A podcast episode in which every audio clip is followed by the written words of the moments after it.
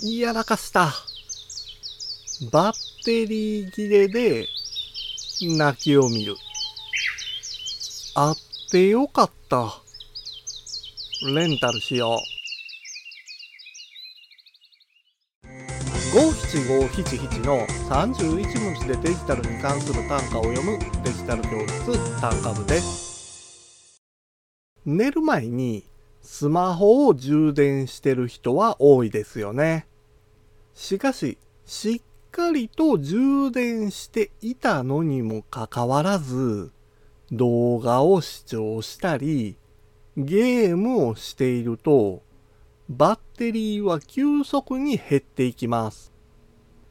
スマホが使えなくなると困ってしまうので、モバイルバッテリーを携帯している人も増えていますが、モバイルバッテリーの充電をしていなかって、使おうとした時に、バッテリー切れを経験したことのある人もいるのではないでしょうか。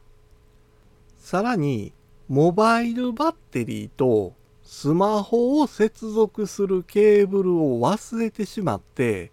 充電できずに困った経験もあるかもしれないですね。出先でスマホを充電できずに困ってしまったなら、スマホと接続するケーブルを内蔵してる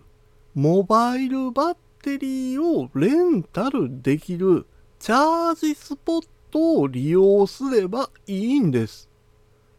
レンタルは30分165円からとリーズナブルな上、借りた場所以外のところで返却ができるんですよ。借りたり返却できる場所が少ないと不便に感じるかもしれないですが、そこは安心してください。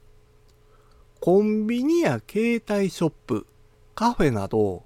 全国設置台数は3万5千もあるんです。スマホのバッテリーが切れてしまったら、まずはチャージスポットを探してみましょう。